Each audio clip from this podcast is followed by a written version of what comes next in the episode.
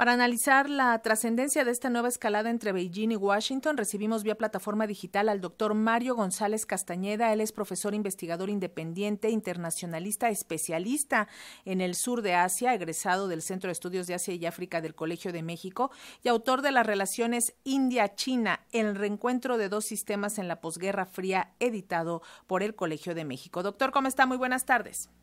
Hola, buenas tardes, Lénica. Gracias, bienvenido. Pues una primera lectura de esta maniobra política de Nancy Pelosi en Taiwán, en medio de las tensiones vigentes contra Rusia, el tema de Ucrania, como si no hubiera suficientes problemas, Nancy Pelosi va a Taiwán.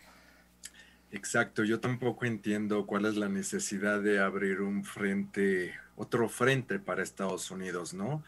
Enfrenta, como ya lo dijiste, problemas eh, en términos políticos eh, nacionales, está el problema de la economía y en términos globales estamos a punto de entrar a una recesión, si no es que ya estamos en ella, ¿no? Entonces, a mí me parece un desafío, eh, pero tampoco hay que sobredimensionarlo. No es la primera vez que el presidente o la presidenta, en este caso del Congreso de Estados Unidos, hace una visita.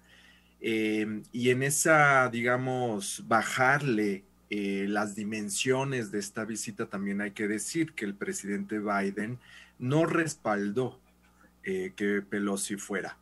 Eh, también es cierto que, digamos, esto entra en lo que se llama la diplomacia parlamentaria.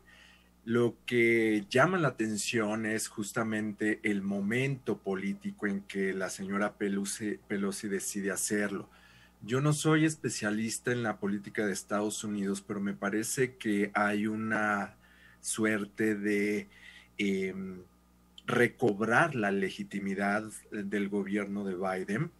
Eh, el tema económico siempre pesa en Estados Unidos al momento de justamente apoyar o no, aunque digamos hay cierto respaldo por parte de los republicanos a esto.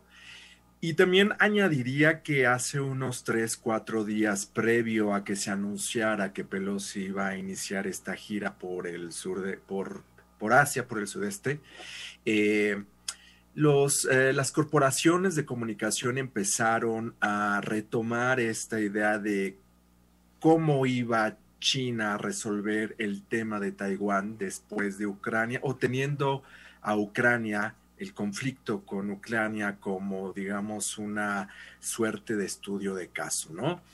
Lo traigo a colación porque me parece, eh, y sin ser, eh, digamos, eh, unirme a una suerte de complot, me parece que sí hay una narrativa en esos medios que busca poner en la mm, opinión pública global la defensa de la democracia. Entonces, China no tiene interés en invadir el mundo como, o reconquistar al mundo como Estados Unidos efectivamente.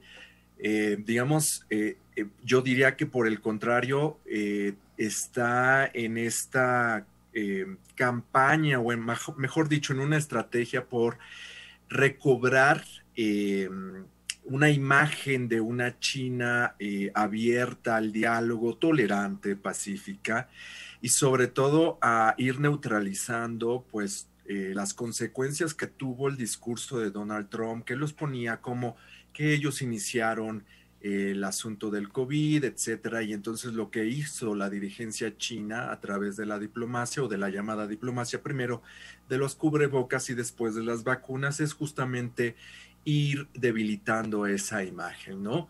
Em, hay, hay, que también decirlo, eh, particularmente para la audiencia, que hay un grupo en, Washington que es abiertamente eh, anti-chino y que cualquier, em, digamos, eh, reacción o más que reacción, que cualquier oportunidad que se tiene para empeorar o poner en, entredicho eh, el compromiso de China con esto que se llama la, gobernanza global, lo aprovechan y lo sobredimensionan. Entonces, eh, hay que, digamos, eh, no repito, no hay que sobre, sobredimensionarlo y también tener en cuenta de dónde viene la, la información, pero sobre todo lo que quiero aquí recalcar es que no hay un intento por parte de China de acabar con la democracia, porque obviamente el libre comercio se da en un entorno donde la mayoría de los países, países tiene la libertad de escoger, etcétera. El caso chino es obviamente una particularidad, por no decir la excepción, pero tampoco le conviene un conflicto militar. ¿Por qué? Porque va saliendo justamente de la crisis económica causada por el aislamiento de las ciudades. Eh, un conflicto militar eh, representa un gasto económico sumamente importante y no creo que China tenga en su mente o más bien planeado hacerlo. A Estados Unidos tampoco le conviene. Recordemos que está pasando por la inflación. Recordemos que está, más bien ya se declaró que está en recesión, entonces no le conviene.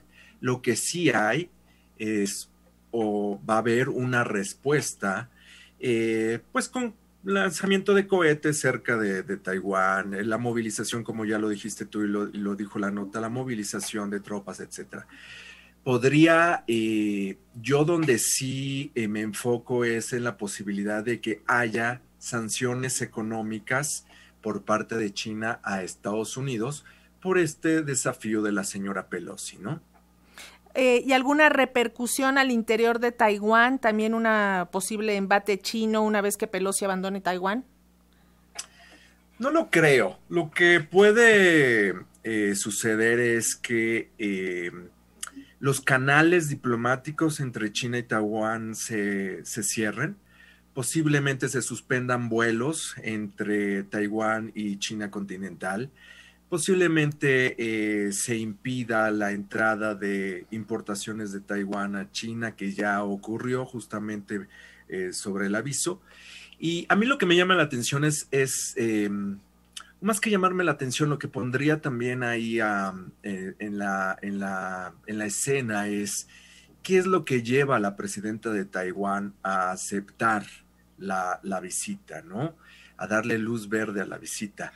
Eh, la presidenta había sido bastante, eh, eh, digamos, coherente, bastante reservada en cuanto a estas aspiraciones de declarar unilateralmente la independencia de Taiwán. Justamente la pandemia propició que se fuera relajando un poco este discurso me parece que hay una, eh, digamos, hay algunos elementos de la política taiwanesa que propician que se tome justamente el conflicto de Rusia con Ucrania como una advertencia y hacen acopio de este de esta narrativa de los medios de, las corporaciones de comunicación de que el, el, próximo escenario será China y por tanto estamos en la antesala de una tercera guerra mundial que no pasa. Entonces, eh, yo creo que por ahí, por ahí va, va el asunto.